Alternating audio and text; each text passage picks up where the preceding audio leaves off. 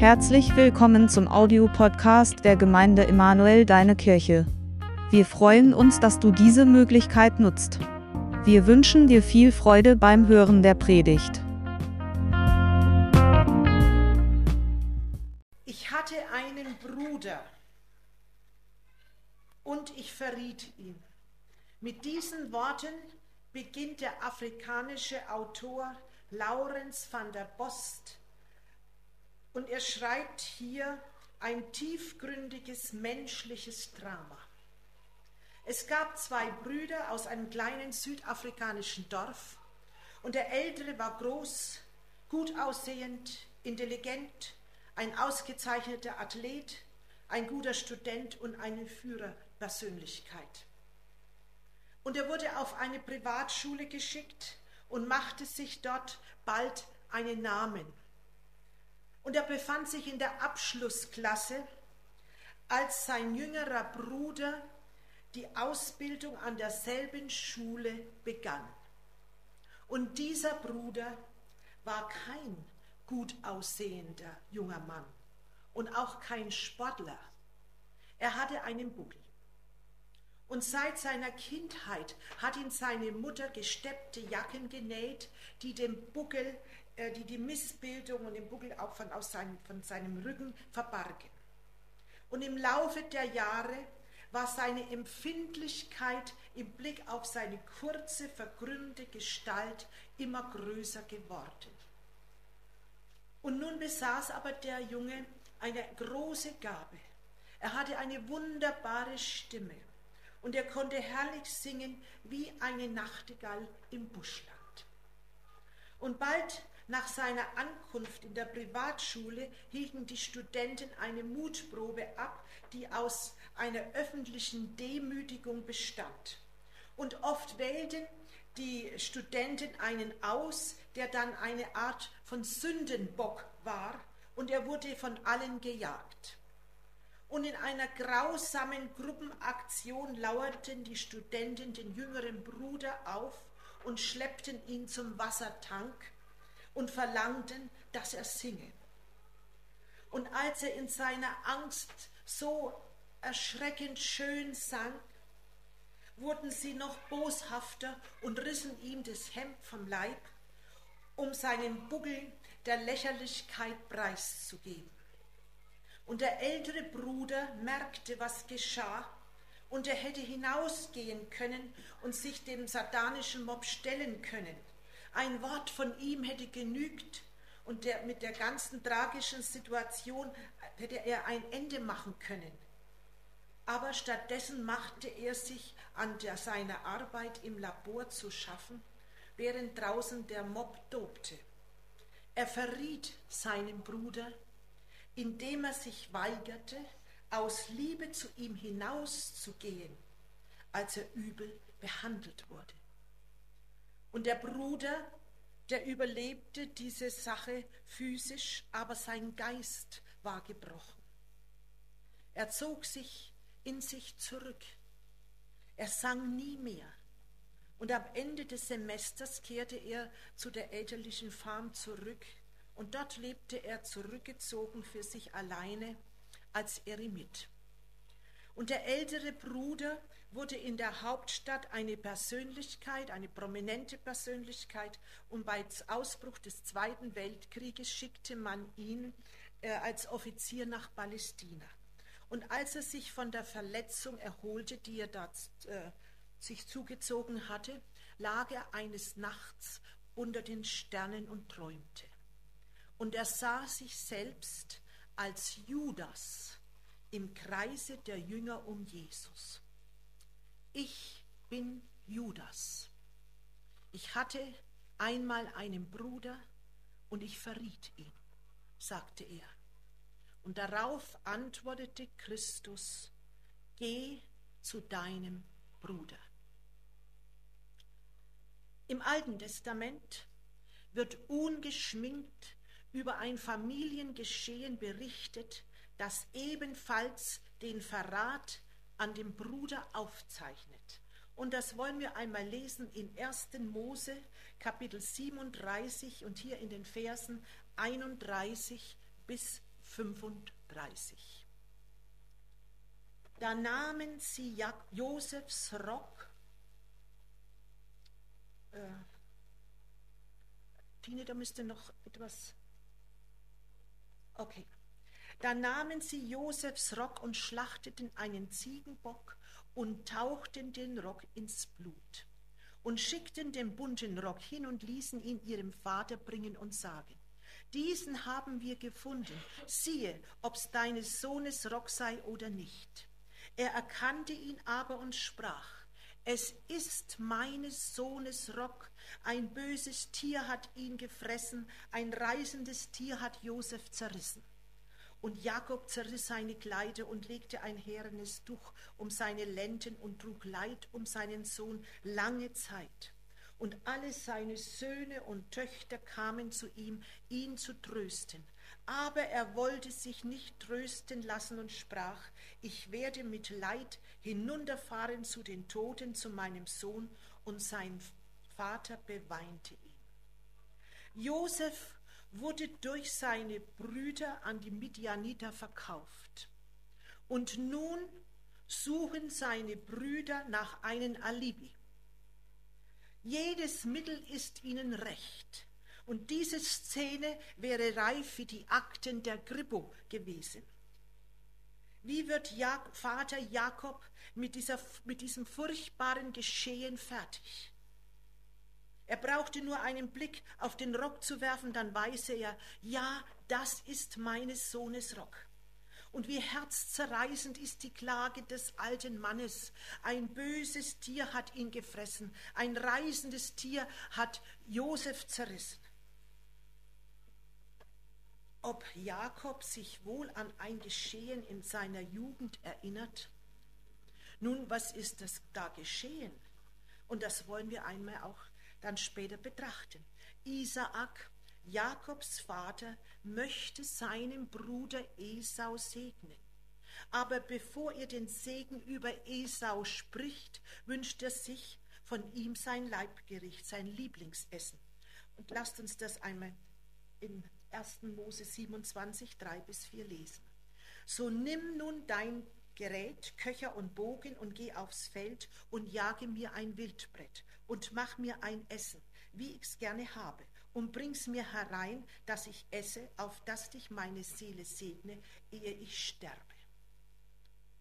Und die Mutter Rebekka hört, was der Vater zu Esau spricht, und sie entwirft einen listigen Plan, dem sie dann Jakob unterbreitet.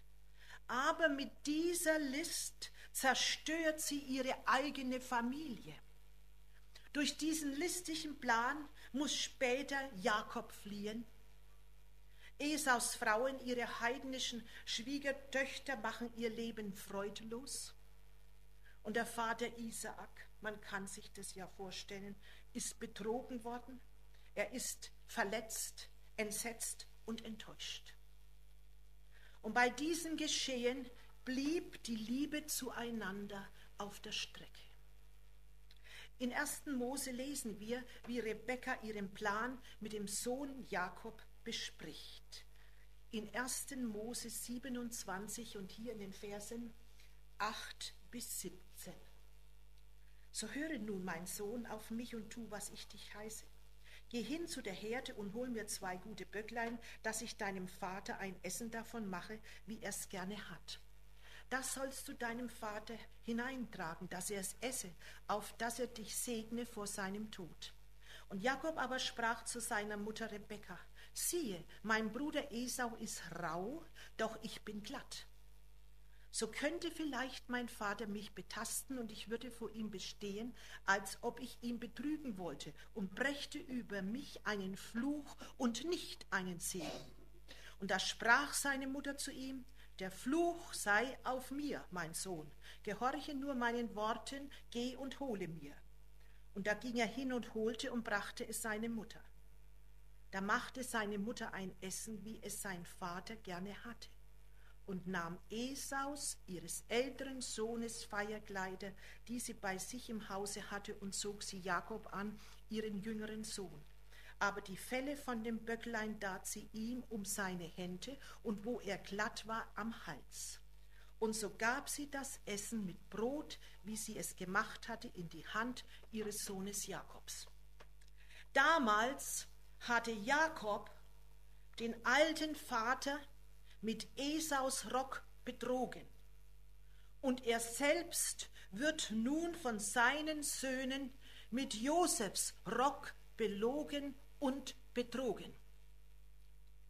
Wie oft verstehen wir nicht, dass dies und jenes im Leben vorkommt. Aber bei genauerem Betrachten erntet der Mensch aber nur die Früchte, die er säte. Es ist so, wie einmal jemand sagte, die Sünde ist ein Stein, der immer auf dem zurückfällt, der ihn geworfen hat. Wie lange war es her, dass Jakob seinen Vater betrogen hatte? Er dachte vielleicht kaum mehr daran. Und nun erfährt und erlebte das Gleiche. Gott ist ein heiliger Gott. Er hat Jakob gefunden und er wird auch Jakobs Söhne finden, wenn auch das noch über Jahre hingehen wird.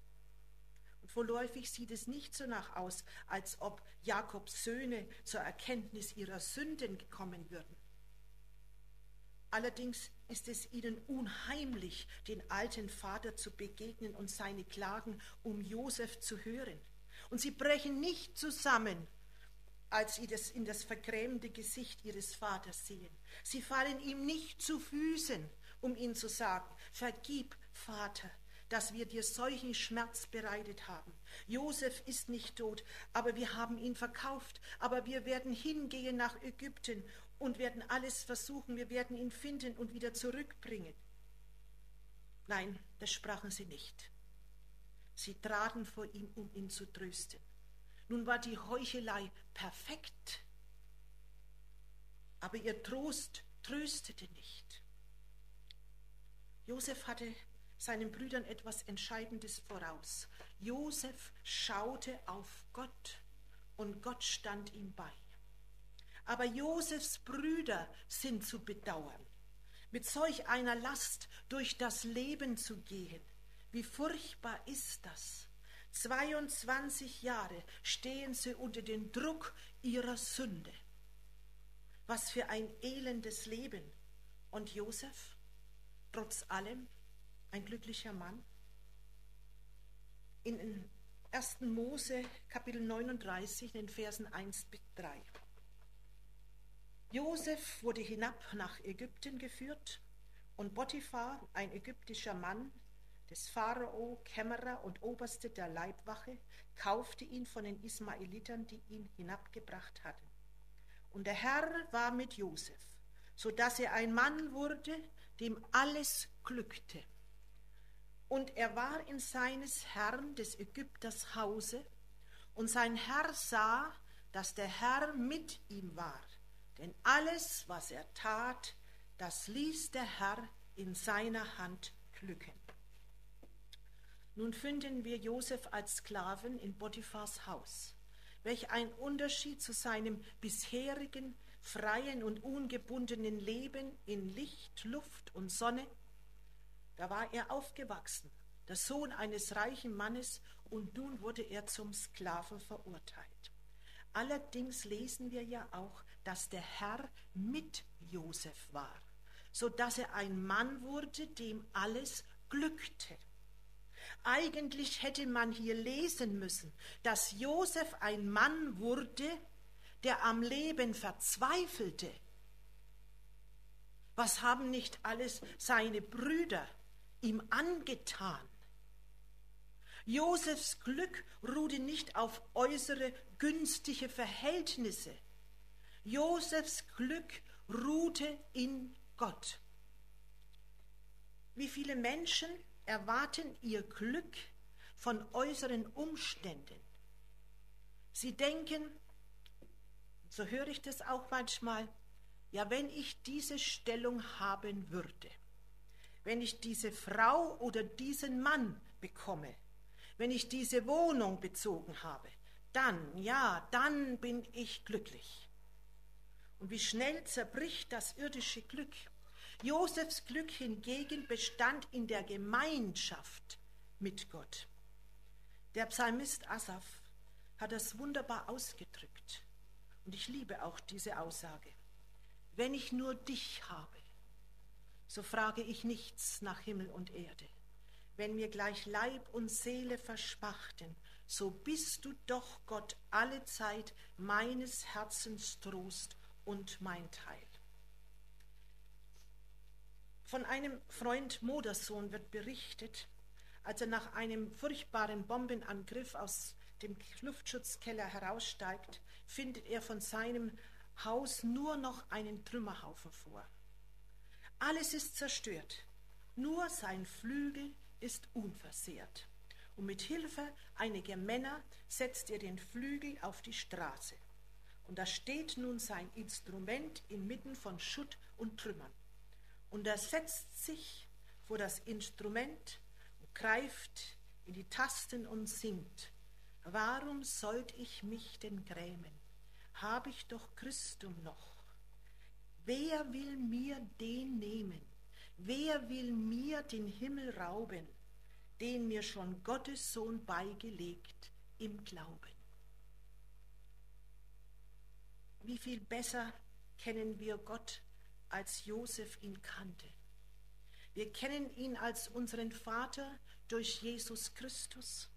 Und wir haben das Wort Jesu, ich bin bei euch alle Tage bis an der Weltende.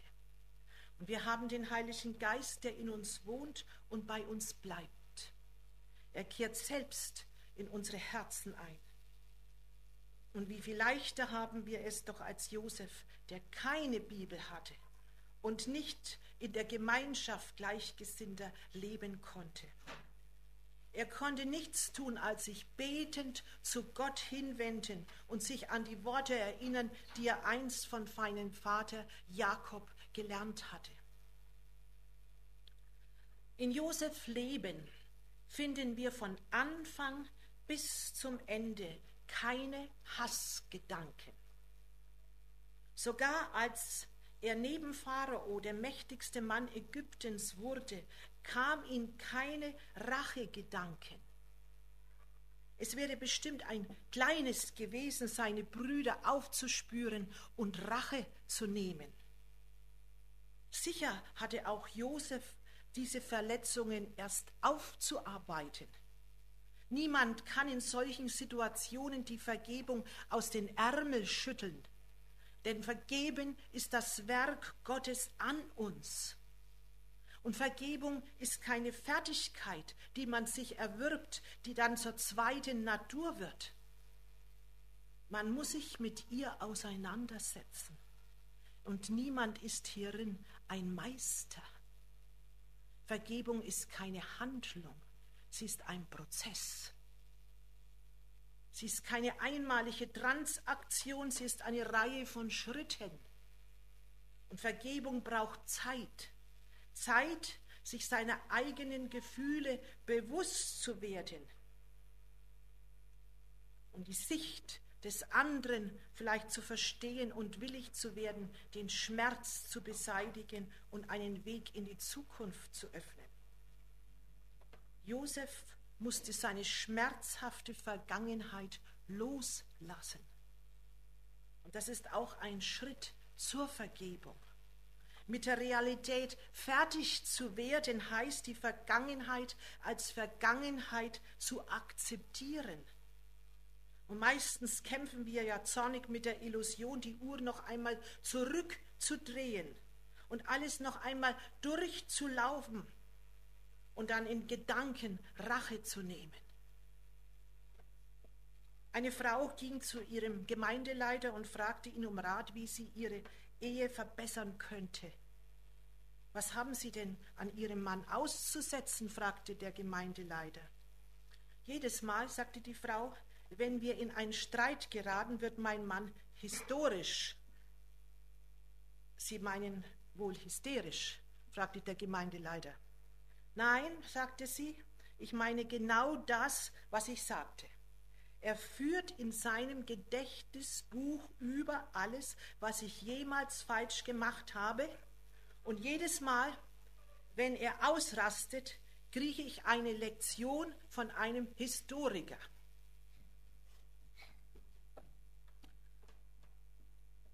Leider ist diese Geschichte in vielen Situationen nur allzu real. Viele haben niemals die wirkliche Bedeutung von Vergebung gelernt und zerstören somit wichtige Beziehungen, weil sie über die Fehler anderer Buch führen. Vergebung erfordert, dass man bestimmte Konsequenzen von Sünden anderer übernimmt. Das heißt, man muss sich gezwungenermaßen mit den Fehlverhalten der anderen auseinandersetzen. Und das tut weh. Es erfordert Kraft. Unsere Empfindungen geraten ja meistens durcheinander. Unsere Seele ist verletzt, sie schwankt zwischen Zornbitterkeit oder auch Mitleid hin und her.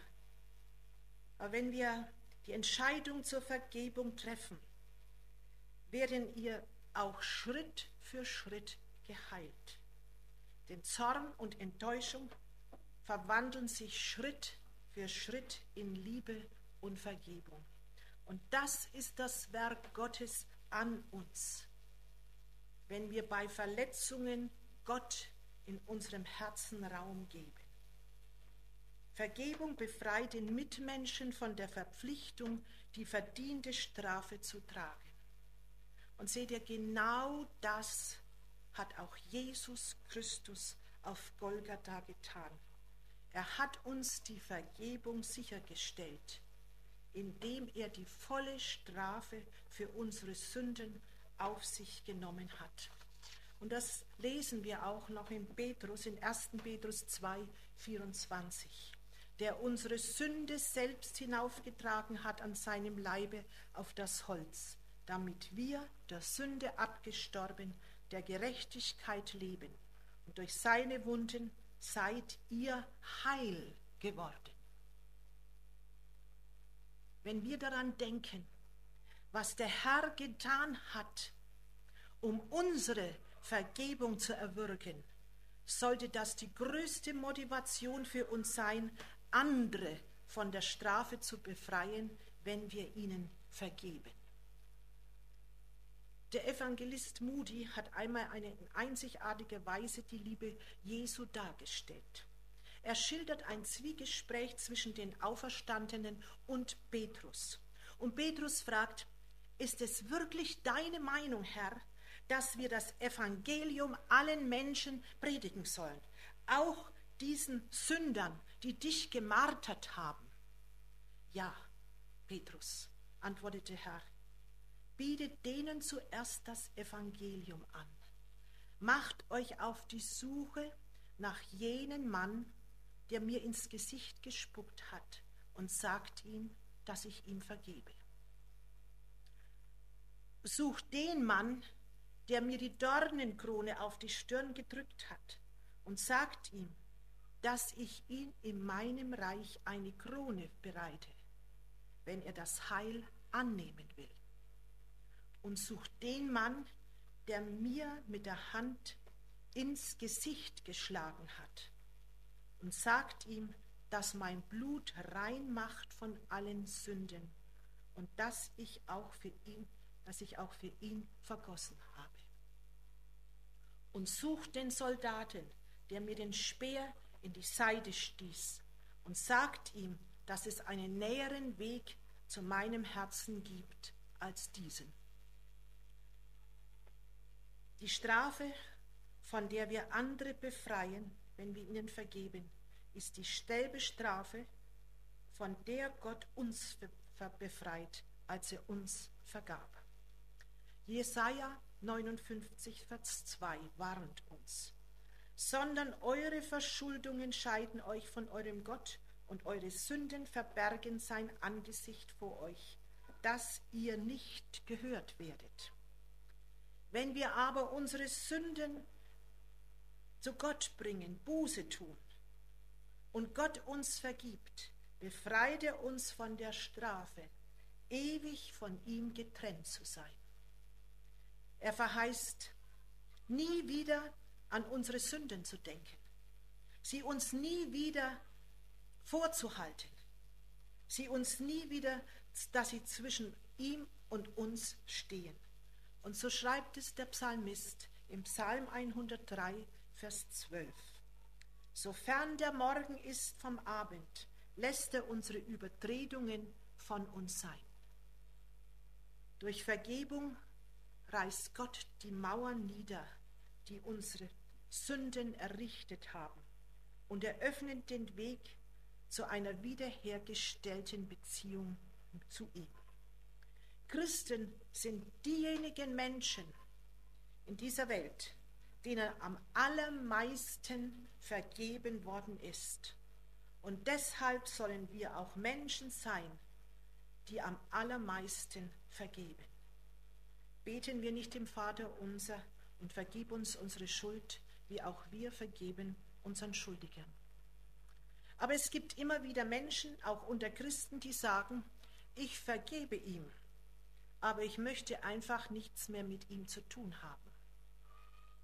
Und deshalb steht solche Aussage und steht auf solche Aussage die Frage im Raum, wie würdest du dich fühlen, wenn du dem Herrn gerade eine Sünde bekannt hast und dann seine Stimme hören würdest, ich vergebe dir, nur möchte ich nie wieder etwas mit dir zu tun haben. Als Christen können wir nicht die direkte Beziehung zwischen der Vergebung Gottes und unserer eigenen Vergebung ignorieren.